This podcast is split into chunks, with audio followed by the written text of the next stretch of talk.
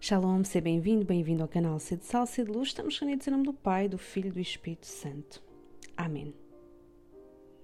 Hoje é o sexto dia da segunda semana do Advento e continuamos a pedir que a minha alma acolha os tesouros do Evangelho.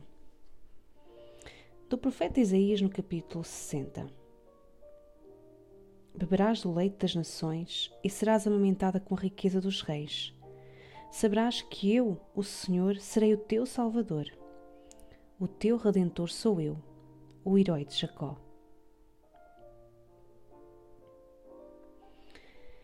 Mesmo quando a vontade é perversa, mesmo quando uma criatura é fascinada e cativada por uma grande adesão ao pecado, mesmo que os atos bons e louváveis sejam poucos, podem contradizer a atitude geral da pessoa. Esses atos isolados de virtude são como um cabo limpo num balde sujo com eles, Deus pode levar uma alma à sua paz.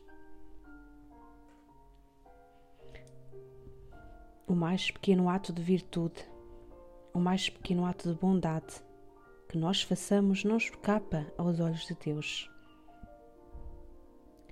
E através deles, Ele pode nos elevar até o seu coração.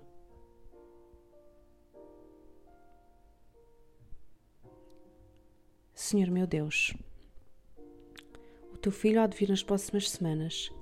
Que o meu coração seja uma boa terra para o receber. Que cada momento destes próximos dias sirva para eu meditar e rever a minha vida. Que na gruta escura do meu coração possas nascer uma vez mais, ó meu Jesus, e iluminar a minha alma com a tua luz bendita e aquecer o meu coração com a ternura do teu amor.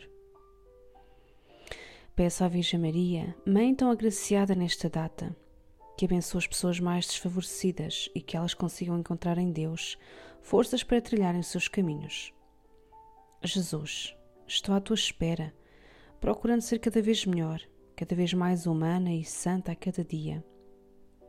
A tua chegada vai fortalecer-me e será para mim motivo de grande alegria. Maranatá, vem Senhor Jesus. Estamos reunidos em nome do Pai, do Filho e do Espírito Santo. Amém.